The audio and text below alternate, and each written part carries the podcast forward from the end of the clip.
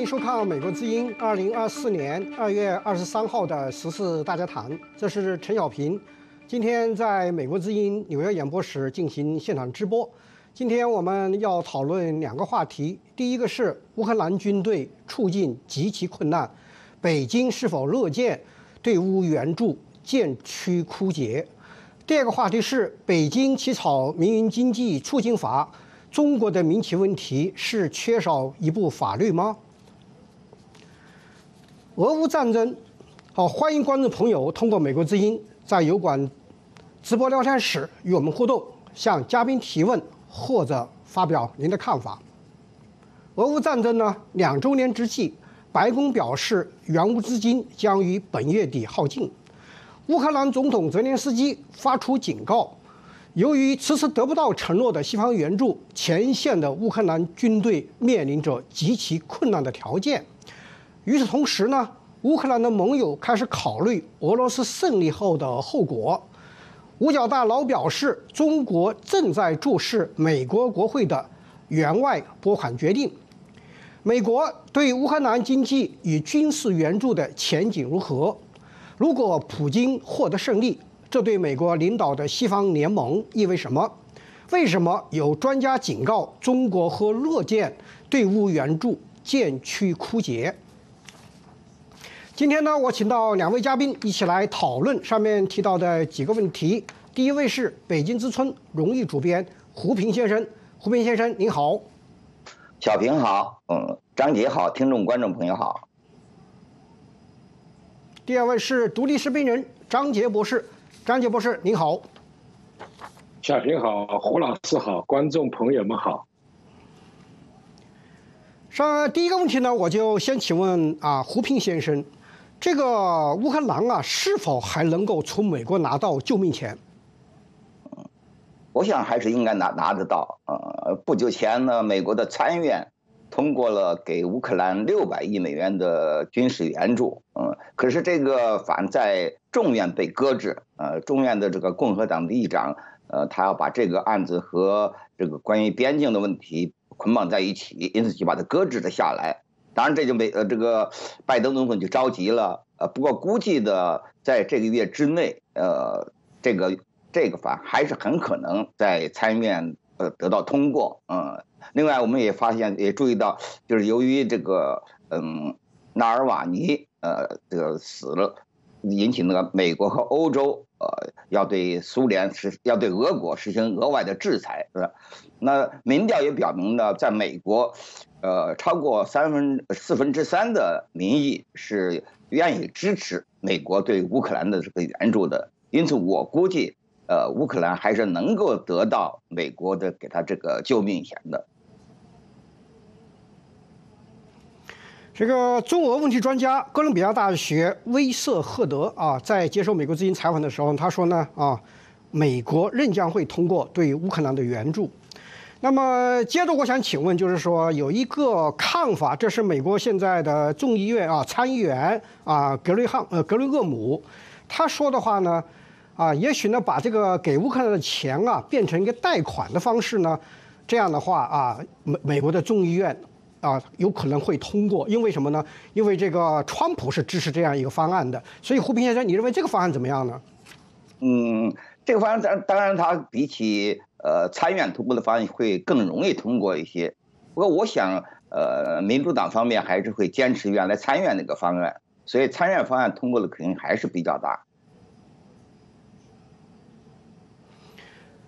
啊，张杰博士啊，我想请问您啊，你怎么看啊？乌克兰能不能拿到这笔钱的问题？因为现在卡在了众议院，那么众议院我们刚才也谈到了，他的这个方案呢，可能啊，因为跟川普啊，或者叫特朗普啊，对这个啊。贷款的这个方案呢，他有兴趣，所以说可不可能啊？最后呢，众议院通过的方案和参议院通过的方案不一样，然后两党再形成一个新的方案，最后通过一个对乌克兰的军援的这样一个法律呢？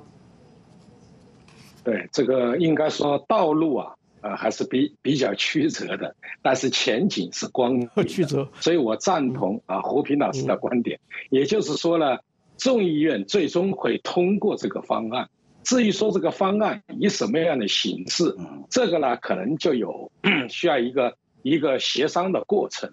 但是，这个俄乌战争的问题，因为它不是乌克兰跟俄罗斯两国之间的战争，实际上它已经演变为民主阵营跟独裁阵营之间的较量。如果说普京最后赢得胜利，这对民主世界将是一次沉重的打击，甚至不妨可能还会引起第三次世界大战。所以这个后果谁都承受不了。民主国家呢有它的优势，也有它的劣势，就是它需要协商，需要听取民意。它不像独裁国家，那么就直接钻探，那么就决定了。但是呢，我们不要忽略一个问题：历史告诉我，每当国家利益面对巨大危机时，民主的力量都会重新焕发出来。所以说我无论是通过贷款，还是通过其他的方案，我觉得通过的可能性是很大的。呃，张杰，我觉得你这个啊意识形态的调门呢比较高啊，就是说，当然我们都知道，就是说听到人谈这个战争是啊这个两个阵营的这个战争或者是斗争，但是呢，现在现实的问题非常残酷，就是说有一些认为美国给这个乌克兰的钱太多了，那么又因为美国国内的问题呢，把这笔钱给卡在这儿了，所以说。美国现在援助乌克兰面临着非常现实的一个具体的问题，就是说那个边境的问题怎么办？啊，你如果不解决边境的问题的话，也许这个问题就没有任何希望。那么，如果在这个情况之下再去谈两大阵营的这个对峙的话呢，是不是有点太高大了呢？如何解决美国现实的问题呢？你有什么看法呢？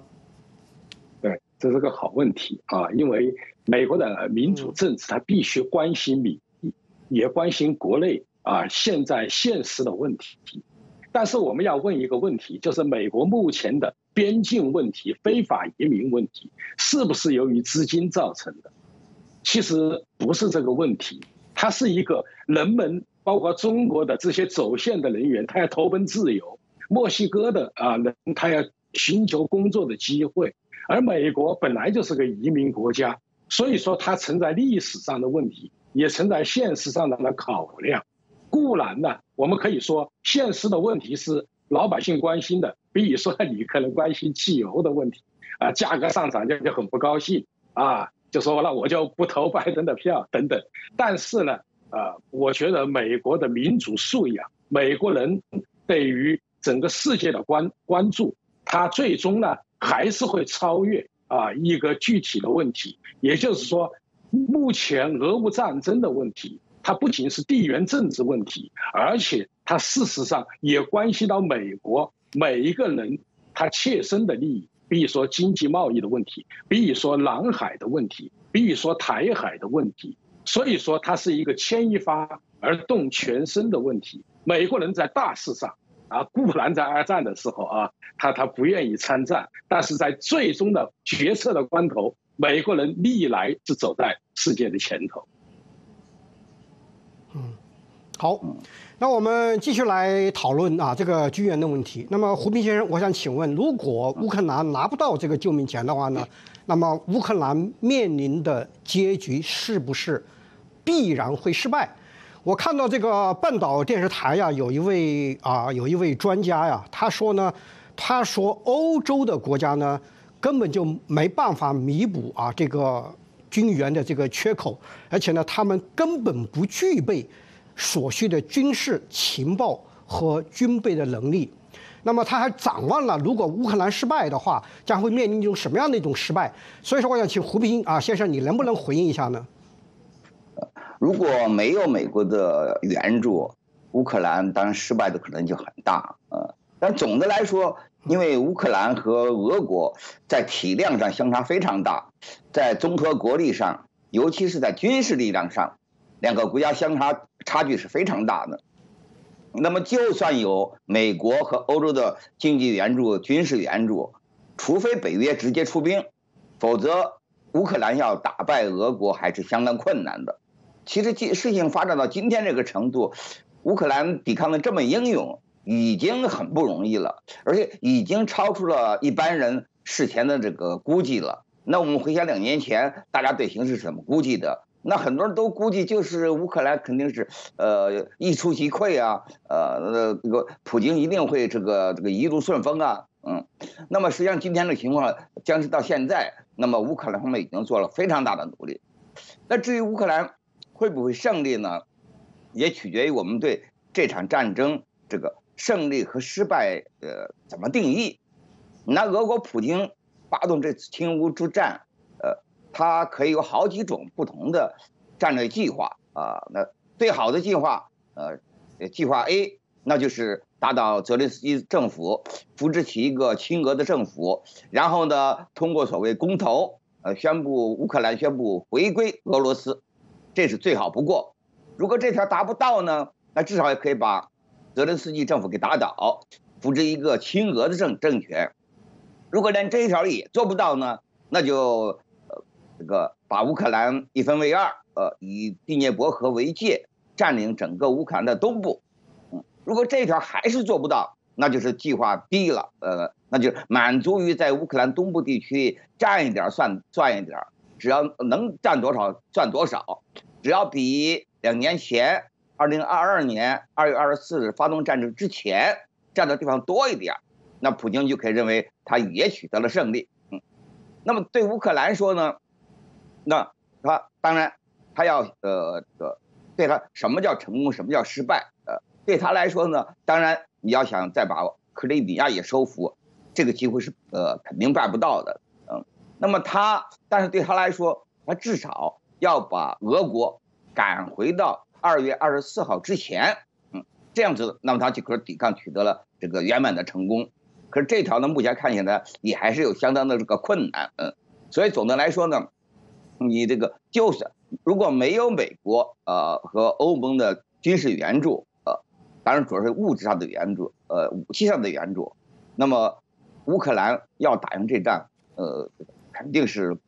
没有什么希望的。那就算有这个援助，能打到什么程度，这个依然还是这个比较让人感这个感到忧虑的。所以总的来说，这就看，但是呢，这就算呃俄国它。最后还是占领了乌克兰乌东地区的一部分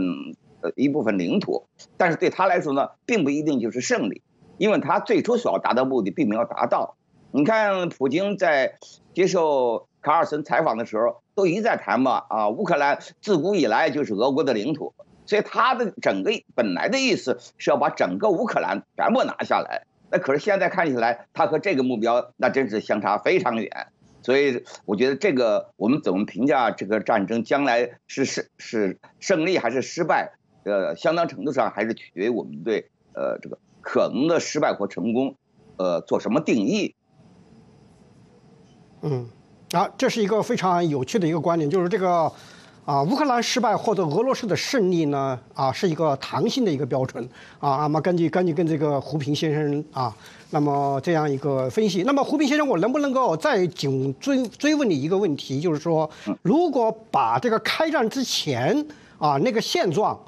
作为一个衡量失败和成功的标准的话，那么你认为乌克兰会不会这失败？哦，是不是俄罗斯会胜利或者西方会胜利？我就问你这一个标准。我觉得这乌克兰要胜利还是还是相当的困难，嗯，就是我刚才讲的，呃，你只要被，因为他的乌克兰的军事力量和俄国相比确实相差很大，你打仗打的时间长了，那就是在拼消耗，互相在消耗。那么俄国这方面他的他所得的这个力量当然要比乌克兰大很多，因此，呃，除非北约出兵，在北约不出兵的前提之下，乌克兰要打赢这一仗，我觉得应该说是是相当困难的。嗯，所以最近有一位美国的高级军官啊，对 CNN 说啊，他说有我们并不能保证打赢，但没有我们，他们肯定对赢不了。所以张杰博士啊，我想听听您啊，对这个胡平先生这个弹性的这个败啊或者这个赢的这么一个观点的一个看法。那么你认为这里头呢，到现在从发展趋势看，谁可能赢，谁可能败呢？呃，我的看法是啊，胡平先生很多观点我是赞成的，但是我可能比他更乐观一点，啊，因为我我觉得呢，目前来说，这种困境其实是可以预料到的，既有了俄罗呃乌克兰本身自己的问题，因为毕竟来说，这个时间已经进入第第三个年头，老百姓也出现了厌厌战，包括士兵，啊，再其次呢，就是战争的消耗，这种牺牲也都非常的严，都消耗的很大，啊，再其次内部在关于战略上跟北约，其实在之前也出现了一些分歧。其次呢，就是从国际上说，民主政体必须要考虑到民意啊，老百姓呢有一种战争的疲劳症啊，然后出现了政党的纷争，这一些呢都带来一些不利的因素、不利的后果。但问题在于，这个俄乌战争如果出现逆转，俄呃俄罗斯如果能够能够取胜的话，这就会带来一个啊对大家无法承受的问题。因为它这个后果啊十分非常的严重，所以我认为呢，就是目前来看，即使美国啊不提供援助，啊，当当然了，我认为肯定是会提供的啊，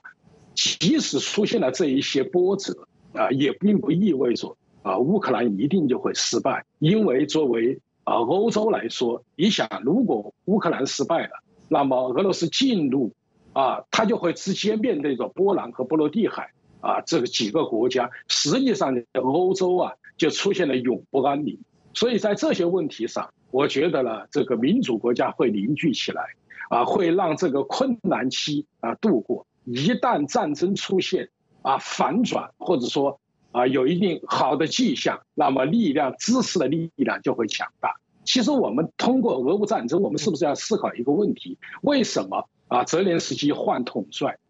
啊，扎卢尔内把他换下来。其实我认为就是在调整。再其次呢，我们不要忘记，啊，这个欧洲对乌克兰的飞机的支持，以及飞行员他需要近半年的培训，现在几乎可以说到了夏天，基本上这个过程完成。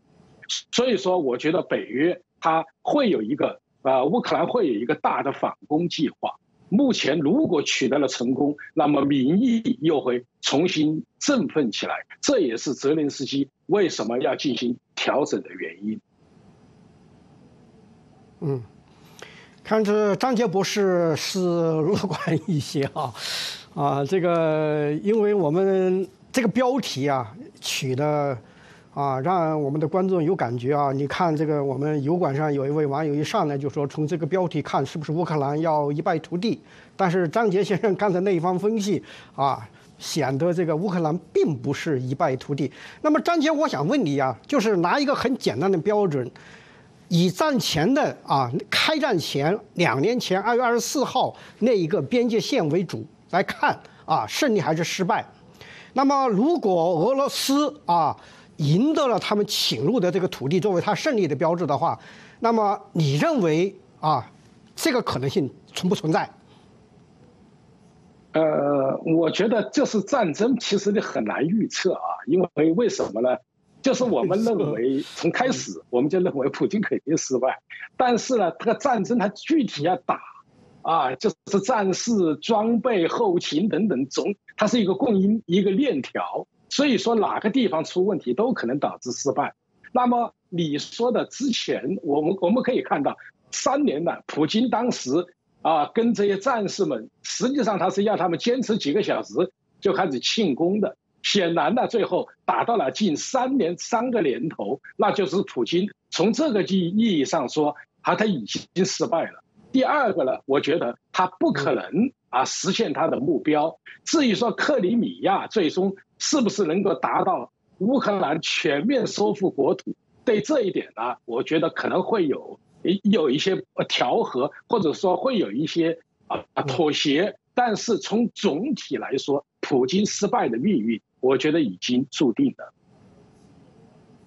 嗯，好。那么胡斌先生，我想请问你一个问题，就是如果啊这个啊在这个战争中，普京得胜的话啊，西方。会不会面临道义和实力的双重的这样一个困境呢？嗯，如果普京赢了，那他也只是达到了所谓计划 D，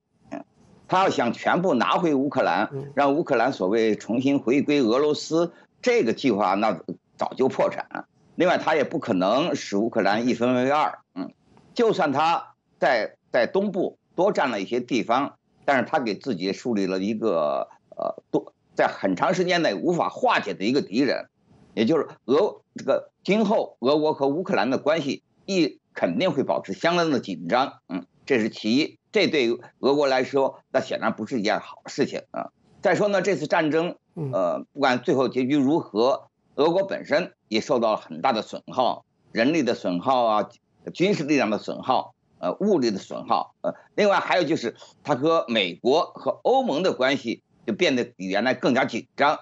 也包括他和周边国家的关系。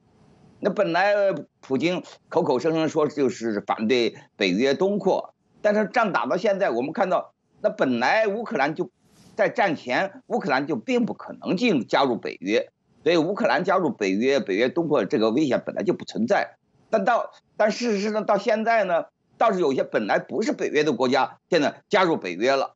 也就是说，在这个意义上讲，普京他呃千方百计想防止的北约东扩，呃仗打到现在反而成了部分成了事实，嗯，这个情况这种格局那对俄国当然是不利的，呃，他想进一步的扩展，我觉得他遭受的阻力会。会更大，也就是，即便啊乌克兰在东部地区失去了一部分领土，但是这个对俄国来说，它也未必取得了在地缘政治上多多么大的优势，因为它强化了其他国家对俄国的这个提防和防范的力量。再有呢，就是通过这场仗，它中俄国对中国的依赖变得更深，尤其是在经济上的依赖变得更深。所以，俄国本身，就算最后它。多少占领了乌东的一些地方，但是对他来说，这个胜利其实对他的那个好处是相当有限的。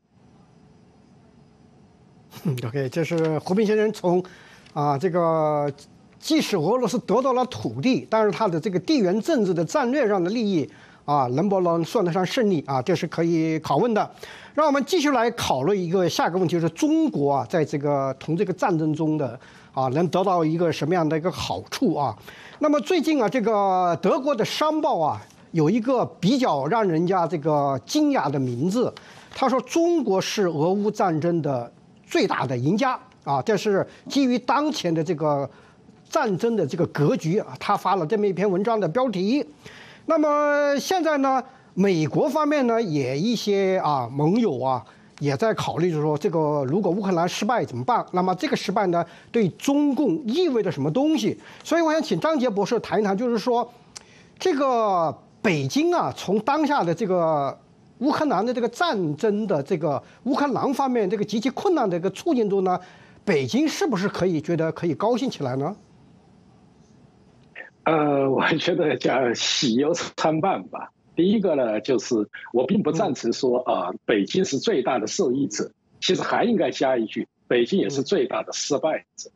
我们从来看的话啊，就是俄乌战争，如果现在是普京啊似乎略占上风，那么中国从北啊从这个战争中呢，它大量的去购买石油啊，之前呢是高价买，现在价格就降下来了，大量的买，这个。泽连斯基曾经提出了一个问题，就是说你不要问我战争何时结束，你们要问为什么战争到现在还没有结束。其实要分析这个原因，当然有很多，但是呢，有两条我觉得需要自需要需要思考。第一个就是俄罗斯利用他的影子舰队绕过了一些制裁，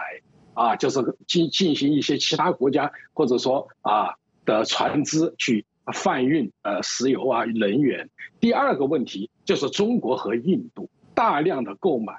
特别是中国成了呃俄罗斯主要的金主啊，不停的跟他输血，这样呢缓解了啊欧盟啊北约的制裁和美国的制裁，但是呢我们要注意到新一轮制裁又开始了，中国呢似乎从这个里面得到了利益，但是呢我们要想到一个问题，也就是说。中国靠什么发展起来？啊，邓小平说是靠要跟着美国的都富起来了。第二个就是中国会失去整个欧洲，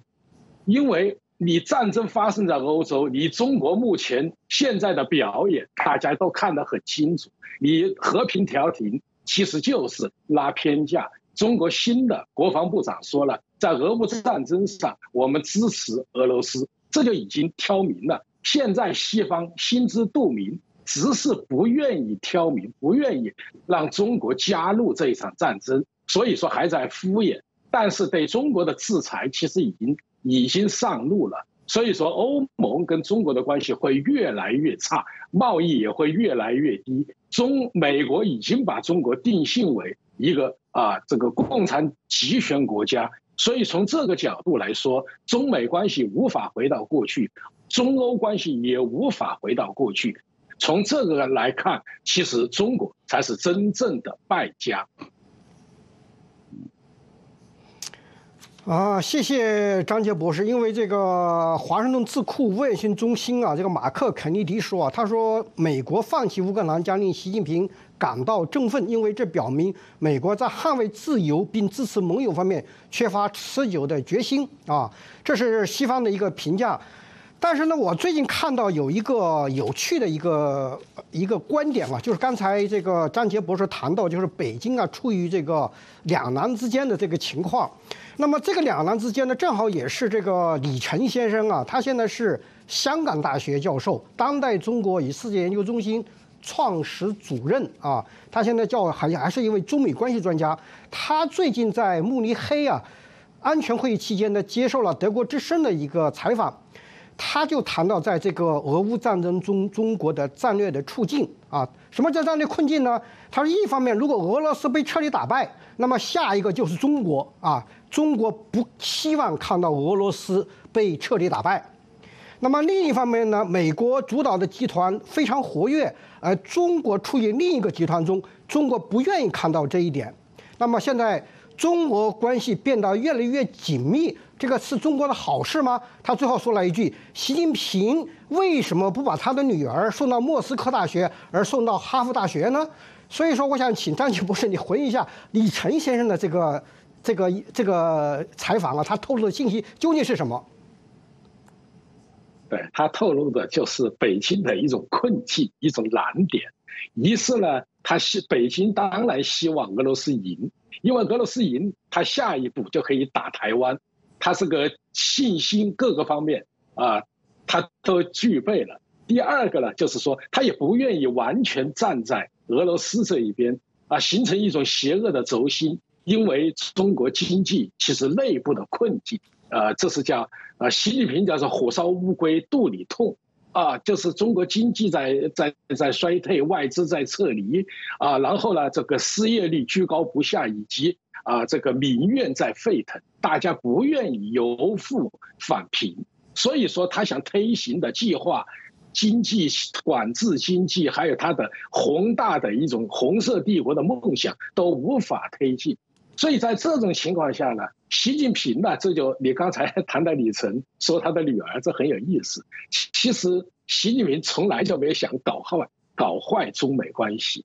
他仍然想走。江泽民的那一条路，也就是说呢，继续发展经济，然后只是他面对的困境决定了他必须要实施战狼外交，因为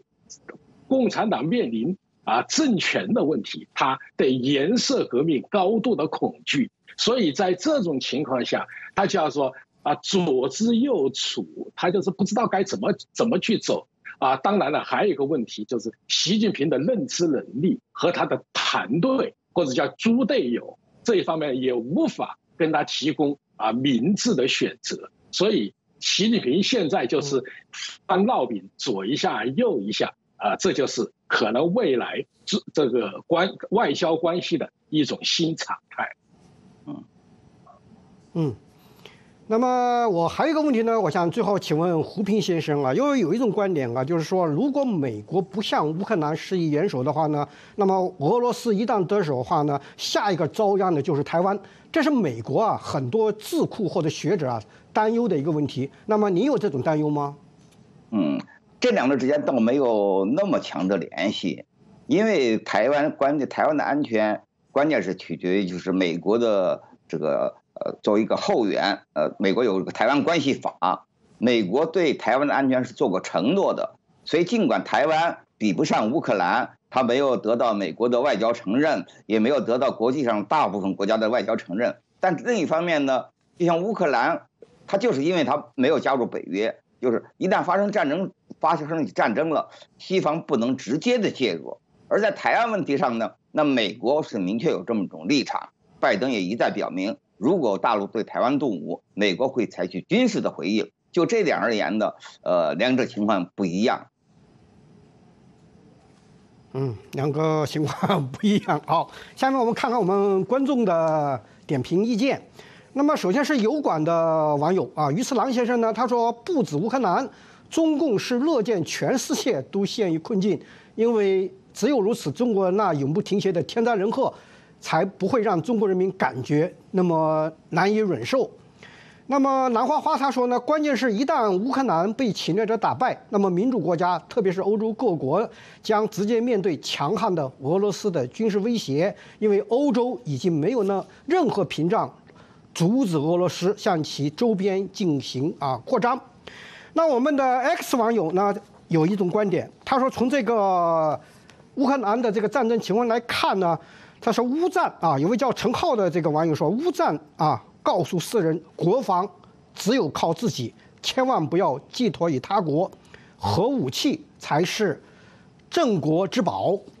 那我们的一位崔松的网友呢？他说，美国不是在战场输给了俄罗斯，而是在经济上输给了中共给俄罗斯的经济输血。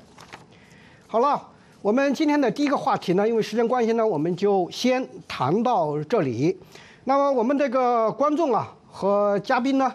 啊，这个在这个问题上都发表了很多观点。那么他都不代表美国之音啊，是他们嘉宾或者观众的个人观点。那么接下来呢，我们今天要讨论的第二个话题是呢，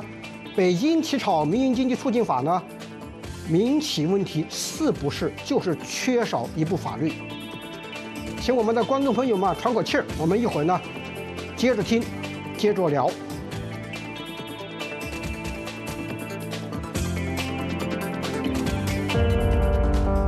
在变化的时代，世界似乎充满不确定性。我们所闻并不反映我们所见。我们寻求事实真相。当我们只被告知故事的局部时，我们失去了信任。在危机时刻，我们的梦想、希望和期盼明天更美好的祝愿。赖于新闻自由。在美国之音，我们为您带来的报道是人们冒险去观阅的。我们把世界连接在一起，并伴以事实真相。在美国之音，我们向您展示完整故事。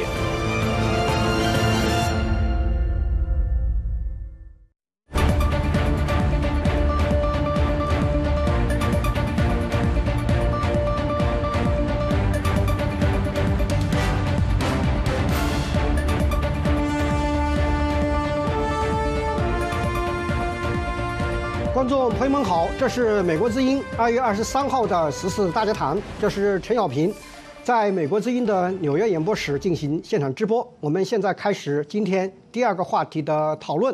欢迎我们的观众朋友通过美国之音在油管的直播聊天室与我们互动，向嘉宾提问或者发表您的看法。中国官方宣称，为回应民营企业的核心关切。民营经济促进法的起草工作呢，已经启动，并且呢加速推进。此前呢，中共当局在去年的七到十二月间呢，曾经发出数道金牌推进民营经济，这其中呢包括壮大民营经济的三十一条，设立民营经济发展局，优化民营经济法治环境，强化金融支持等等。但清华大学今年年初发布的《二零二四年中国经济展望报告》指出，当前民营经济信心与活力仍然严重不足。当前呢，中国民营经济的核心关切问题是什么？这部法律是否能解决民营经济关注的核心问题？民营经济的信心与活力严重不足的问题呢，究竟应该通过什么方式来解决？今天呢，我请到了两位嘉宾一起来讨论我们上面提出的几个问题。第一位嘉宾是北京之春荣誉主编胡平先生，胡平先生您好。小平好，张杰好，听众观众朋友好。第二位是独立视频人张杰博士，张杰博士您好。小平好，观众朋友们好，胡平老师好。这个北京啊，在对民营经济呢进行了一番严酷的打击之后呢，现在啊决定搞一个民营经济促进法。那么从这个字啊，从这个文字表面上来看呢，是否不是民营企业的坏消息？那么我想请问张杰博士啊，是北京是撞了南墙呢？啊，想跟民营企业家和解呢，还是基于别的考虑呢？要制定这么一部的新的法律？对，这好问题啊！这个我的看法就是无路可走，因为呢，呃，按照习近平想，他二十大上上任以后将开启一个全新的时代。他呢，之所以不开三中全会，我的解读跟其他的啊朋友也不一样。我认为不是什么权力斗争，而是呢，他有一套就是返回。类似于管控经济的方法，同时呢，继续加大对外开放，啊，然后呢，就是形成一种为它的暂时状态啊做准备等等。就是说，他有一套自己的想法，但是他没想到的是，啊，这个疫情过后，中国没有出现报复性的反弹，中国的经济出现了低迷，或者说进入了通货紧缩。于是，在慌忙之下推出三十一条，其实加起来有一百多条这种啊政策了，还什么白名单呐等等，但是还是不行啊，就是三驾马车几乎全部熄火啊，就是我们说拉动经济增长的一个是内需，一个是投资，一个是出口都不行，在这种情况下，习近平不得不就停下来。啊啊！开始怎么啊？对民营经济进行促进，但是民营经济呢？你无论怎么说，叫波澜不惊。原因是什么？不是说没有法律，其实中国法律已经很多了，像物权法呀，包括宪法呀，都已经说得很清楚了。但是呢，共产党和习近平他认为党要领导一切，而党领导一切本来就违背法治，因为在市场经济中。支配市场的资源的应该是市场本身，是市场主体，而不是一个政党。所以现在的问题就类似于湖南开启了一个解放思想大讨论，这也是让人啼笑皆非。思想本来就是解放的，还需要再讨论吗？那么是谁禁锢了思想呢？民营企业的问题也是一样，不是说去制定一部法律去解决民营企业的问题，而是民营企业已经死心了，因为你不停的去折腾民营企业，不停的打压，然后根本不遵守你自己制定的法律。你比如说对深啊，但深大五集团，你就把它全部财产予以没收，那你法律依据是什么呢？我们再看封城期间，大白。直接进入到老百姓家中，进行了一种非常嚣张的所谓啊，这个消灭病毒。那么根据中国的物权法，叫私人的领域叫风能进，雨能进，国王不能进。这个完全他就根本无视法律。所以说呢，啊，这个禁锢思想的人去解放思想，啊，违反法治的人去谈立法，这本身就是荒唐。其实啊，在啊，两两千三千年前，孟子啊就已经说了，叫土法不足以自行。也就是说，你只有法律，但法律它不能自己去执行呢。共产党他从来就不守法，所以今天走到今天啊这个地步，恰恰是习近平走了一条立法反法治、反市场的一条道路。所以到目前叫无解，死马当做活马医吧。嗯，这个我有一个问题啊，始终不解啊，就是说，因为这个跟这个现在他又回过头来啊，要去找民营企业去解决问题，是什么原因导致了这个啊，习近平或者他的这个中国共产党这么一批人啊，对民营企业发动这一场史无前例的这样一个一种严酷打击。你说民营企业做大啊，威胁中共，那么我想这个我们的观众或者我们的嘉宾啊，都应该知道，就是说，迄今为止我没见哪一个发达起来的企业家举起个举起来了反共的大旗啊。这个无论是在国内的，还是到被迫害以后到国外来的，没见一个人去反共啊。这个东西好像用资本家做大以后去反共这个东西来解释。啊，中共对这个民营企业的那一轮残酷打击或严酷打击呢，是否不合理？但是呢，似乎另外一个就是说呢，这个北京的这个领导人有一个伟大社会的一个新梦想，例如说啊，社会主义的初心啊，共产党的初心啊，共同的繁荣啊，这套意识形态驱使呢，导致他们对这个民营企业家进行了一种严酷的打击。那么，我觉得这种可能性是不是更大？胡平先生，嗯，我觉得当然后一种可能性更大。在中国确实还没有出现哪一个民营的资本资本家，呃，挑战一党专制，呃，想分享政治权利。这当然不是说中国的资本家和外国的不一样，那是没有中没有中国的资本家就没有政治诉求。问题是呢，中国发生过六四，在六四之后，那资本家在政治上就采取了这种呃退缩的这种立场。就像很多资本家讲的吧，要亲近政府，远离政治，呃，那么所以，应该说这几十年来，中国的民营资本有了很大的发展，很多资本家也在社社会上呼风唤雨，有很大的这个影响力。但是呢，他们确实没有向一党专制发起挑战的这么一种呃动向。而习近平之所以要采取打压民营企业、打压民营企资本家，主要还不是出于维护所谓一党专制的立场，而这个确实是和他的呃，尽管是已经大大变色了一种所所谓初心有相当的关系。嗯，他现在初心当然和早先的初心已经有很大的不一样了。呃，毕竟他没有想打算像过去那样子呃消灭私有制，把民营资本家视作敌人。但是呢，他对于民营企业的发展、民营资本家的做大这件事本身。出于对这种政治控制的这种考虑，还是感到不满或者是不安的，嗯，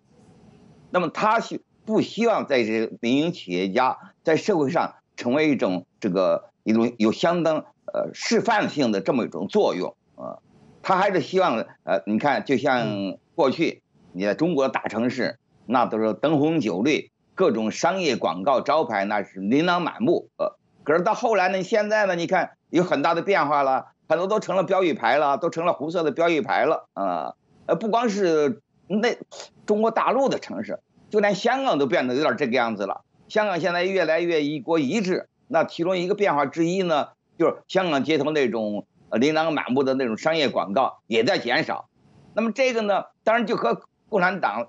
独裁者、专制者他们的这种呃呃审美趣味有很大的关系了。他们就不喜。不喜欢看到那种五光十色、十色的那种，呃呃商业气、商业气息、商业气味嘛，他就喜欢更更希望看到一种政治上的这种统一，嗯，那么另外呢，对资本家，你想，呃，这个资本家过去在中国的社会上，呃，因为他们有钱嘛，所以引起很多人的羡慕、呃向往，呃，这也是很这个作为中共领导人、独裁者，他很不希望看到的，在这个方面呢。它的和传统社会的一些帝王那种压制商业、呃压抑商人的呃动机有多少有比较类似的地方？嗯，这个在北京啊严酷打击这个私营经济和民营企业家的这个时刻呢，啊，北京发生了两件事情啊，就是两篇文章，一个是呢中国人民大学教授周星辰在《求是》专栏旗帜啊微博上发表的。啊，这个共产党人可以把自己的理论概括一句话：消灭私有制。啊，这个是在《求是》专栏上面，这个有关的这个刊物上出现。但是这个东西出现以后，给这个舆论的震惊是很大的。另外一篇呢，就是至今仍然挂在新华网和人民网上的一篇文章。啊，李光满先生写的，他说呢，从蚂蚁上市被叫停，到中央整顿经济秩序、反垄断，到阿里被罚一百八十二亿。滴滴被查等等等。这个说明什么呢？是一次从资本集团向人民群众的回归，是向着共产党初心的回归，向着社会主义本质的回归啊！这些人用来解读习近平啊，对这一。啊，对资本家或者叫对民营企业家、民营经济这种打击啊，他们是从这个角度去解释的。那么，在这个背景之下呢，宋立平先生写了一篇文章，叫《民营企业家的心结在什么地方》。宋立平先生啊，教授是啊清华大学的，他说呢，最重要的问题啊在哪里呢？笼统的说啊，是安全感的问题。过去我也写过文章讨论过这个问题，但是我现在要强调的是，经过这些年跌宕起伏的过程。恐怕仅仅靠一纸文件，甚至靠出台一些具体的政策，已经不足以解决这个问题。而安全感的最基本保障是法治。那么从安全感谈到法治啊，这个“治”是不是制度的“治”？治理的“治”，那么就将了这个中共或者习近平的一军。所以说，张杰博士啊，您是律师，那么孙立平教授给民营企业家的促进把这个脉，你觉得把准了吗？呃，我觉得把的还是比较准，因为中国民营企业的问题不是制定一部法律的问题，它的根本问题就是中国啊，现在整个国家失去了方向感，精英失去了安全感，普通老百姓呢失去了希望感。我我并不赞成习近平呢，他是一个所谓的马克思主义者，啊，是一个理想主义者，我觉得他就是一个功利主义者。但是他必须要披上马克思主义这种外衣，进行忽悠老百姓。从他的这个整个执政思路，你看到，习近平是左右都打，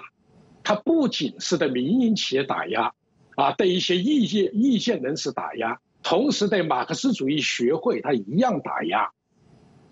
如果他是一个理想主义者，我们就会问马克思。啊，是主张言论自由和普选的，而习近平恰恰是七不讲八不说啊，然后禁止对这种所谓民主化的进程，他提出一个所谓全过程民主。简单的说啊，我们理解一个集权国家有一个有一个法则，就是反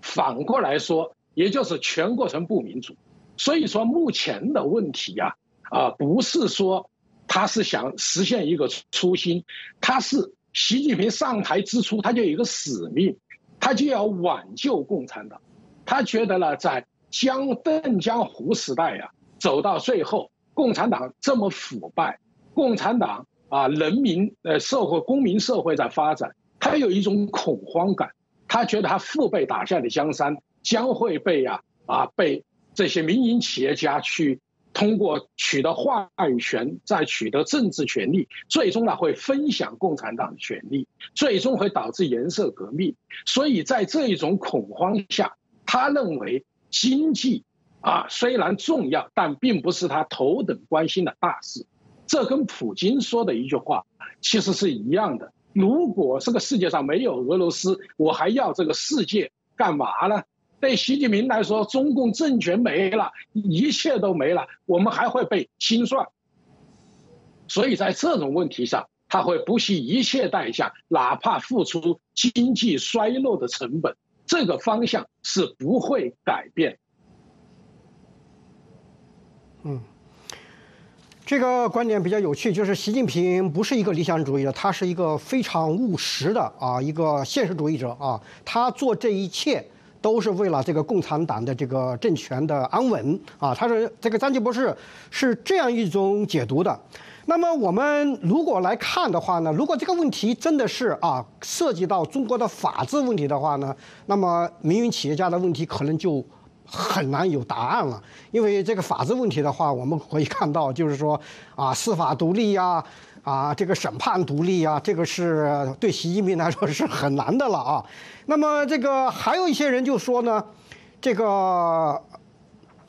应该啊啊做几件比较实实在在的一些案例或者事例来表示习近平对这个民营经济和民营企业的做法呢有所变更。那么清华大学的那个报告啊，刚才我们在前面提到的这个报告呢，它就是这样一个啊这样一个建议。他说呢，在行动上尽快办理几件实事，通过案例引导打破社会各界对于民营经济普遍抱有的负面预期。那么胡斌先生，你认为清华大学的这个建议怎么样？他实际上是不是说的就应该解决苏达武这些人的案件呢？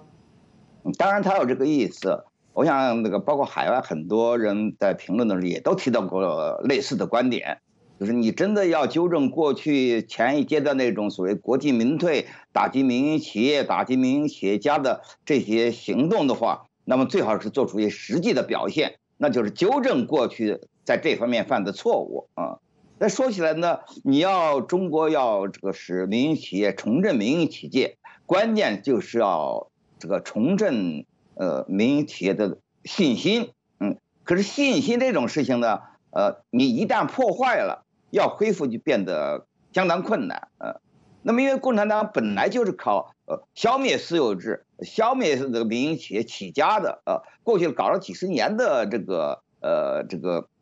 共产社会主义、共产主义，呃，那么之所以在邓江湖时代，民间一般老百姓对民营企业。还是有相当的信心，那么这个信心呢，它是因为长期的当局长期的，而且是一贯的，呃，推进改革、深化改革和这个是相关的，嗯，那包括几次政治上的反复，比如八七年反自由化，啊，那么赵子阳当时接任总书记的赵子阳马上就说这个反自由化就不涉及经济领域，嗯，另外六四。呃，那对，当然对政治的自由化、民主化是个呃沉重的打击。呃，两江江泽民都担心，都要说，呃，在经济方面也要搞反对和平演变，呃，要个体户倾家荡产。但是呢，邓小平就发表了一个九二南巡的讲话，于是人们就慢慢就摸明白了，哦，共产党关心的就是政治权利，经济上那他是真要搞资本主义了。所以这个信心，民间对，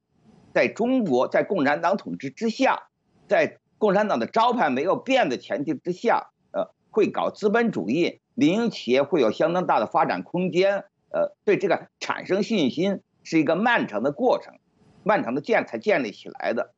另外还有一点很可笑的就是呢，就是其实呃，在中国老百姓之所以对民营企业呃有了很高的信心，那是和官场的腐败联系在一块儿的。就是中共官员的大规模的这种腐败，使老百姓对民营企业、对私营企业有了比较多的信心了。你看江泽民提三个代表，嗯，就资本家可以入党，嗯，那其实呃呃不是说呃这个呃资本家呃可以加加入共产党了。其实，在那个时候呢，实际情况是很多共产党已经成了资本家了啊。那提三个代表，表面上看。他是给资本家加入共产党开绿灯，其实呢，他是给共产党当资本家开了绿灯那。那这就使得资本家有了合法性。那大家老百姓一看，你们当官的，你们共产党官，你们都在当资本家了，那可见当资本家就不是个危险的事情了嘛。所以就是官场的普遍腐败，嗯，反而使得老百姓对民营企业就有了信心。在这方面，我都原来听说过很有。很多很有意思的小故事都说明这一点。那同样的道理呢？你习近平上台以来，且不说你对民营企业的打击，对民营企企业家的打击，包括你的反腐败，嗯，那因为你且不说你的反腐败只是选择性的反腐败，但是单单就是你反腐败本身，以打击这共产党官员的这种腐败现象，那么就使得这个呃一般老百姓对在中国在共产党统治之下。在社会主义招牌、共产主义招牌还没有换的情况之下，你共产党是不是要尊重民营企业？是不是让民营企业有有这个足够的发展空间？就产生了更多的怀疑。嗯，所以就是说，习近平的反腐败，别的效果不说，它效果是多方面的，其中产生了一个它始料未及的效果，那就是反而起到了损害人们对民营企业的信心，呃，呃，这么一个这么一个效果。那现在看起来，所以你尽管当局接二连三的呃出台不同的政策，呃，而且一再官方也承认，关键问题就是要重振信心，呃，可是信心的恢复呢，那确实谈何容易。所以到现在为止，我们看到官方在这方面的努力取得的成效还是相当有限。嗯。这个我们的有关网友的反馈意见来了一个 Frank Tom 啊，他 Tom Frank 他说中共再有多的法律呢，也是一纸空文啊。这个呢，我们的张杰博士呢也批评了。那么于次郎说呢，资本家撤出中国就是他们对中共最大、最有效的报复了。这个问题啊，于次郎提到这个问题呢，就是讲这个资本家和中国共产党这个关系啊。正好呢，这个新华社啊，曾经发了一篇浙江省委对浙江省委书记车俊的采访啊，这个标题叫什么？要把民营企业家搞得香香的，把民营经济做得壮壮的。那么这个标题出来以后呢，就有人说新华社真够高级黑的啊，还有人说这感觉就像养猪啊，所以这个也有人啊把这个中共跟民营经济的关系啊，把它称作养猪论，也有人把它叫做韭菜论。那我们都知道，猪养大了是要。杀了吃的，那么韭菜长高了是要割了吃的，所以说呢，民营企业家或者就是啊养猪这么一个养猪论，或者是一个韭菜论呢，这样一个呢，很多人用这个来比喻啊中共和民营企业家之间的这个关系。那么张杰博士你怎么看？嗯，对，这是一个民间有趣的比喻啊。事实上呢，我们可以看到，共产党在毛啊毛泽东去世以后，开启改革开放。改革开放，它真的是为了人民的幸福吗？不是的，它就是为了挽救共产党。所以在这种情况下，由于民间曾当时啊存在一定的地方跟中央的分权，所以让一部分地方呢开始以什么挂靠的方式啊，就是开始发展民营经济，其他地方呢进行效仿。所以这样呢，中国经济呢民营经济开始发展起来，再加上 WTO。啊，这个中国加入了以后，中国经济呢进行了崛起，这就是所谓啊所谓中国模式。但是呢，一直有一个问题，就是中国的集权制度啊没有改变，它只是从集权回到了到了后集权，这就带来一个很大的困境，就是习近平如果继续啊推进改革开放。因为大家知道，市场经济就是法治经济，必然要健全法治，它就会对中国的啊中共的整个基本的政治制度进行改造啊，甚至出现颠覆性的变化，就会出现前苏联的状态。而习近平上台就是为了阻止这个东西，叫无有一人是狼儿。他对苏联的解体啊是悲痛欲绝，而我们觉得苏联的解体很好啊。共产党中国的出路就在于和平演变，所以在这种情况下，他不惜牺牲经济啊进行打压。那么大家可以看，他执政近十一年，对民营企业的打压是无啊无所不用其极。比如说反垄断，对啊阿里巴巴罚款一百八十个多个亿。那么谁在垄断？还有二十秒的嗯，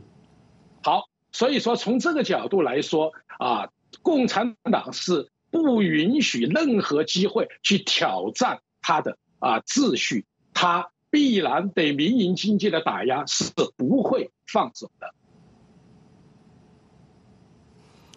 这个最后我们念一条啊，这个塞尔网友啊，来自油管的点评，他说个体商业啊行为的基本常识，经商以盈利为目的，主要目的为利润。放大国家经济，若要长久获利，政府的就要为商业、为经济服务。中国这种反商业常识、反经济规律的行为能走多远啊？这是我们的网友点评。我要感谢我们的北京之春荣誉主编胡平先生和独立视频人张杰博士呢，参加今天的十四大家谈。两位嘉宾呢，在节目中发表的都是个人的观点，不代表美国之音。明天呢是星期六，二月二十四号呢，美国之音的众生视角节目呢，请大家收看美国之音专访人工智能专家杜一景。美国科技界接连推出重磅 AI 产品，美中在人工智能领域的差距是否越拉越大？请大家呢于二月二十四号周六早上八点收看众生视角。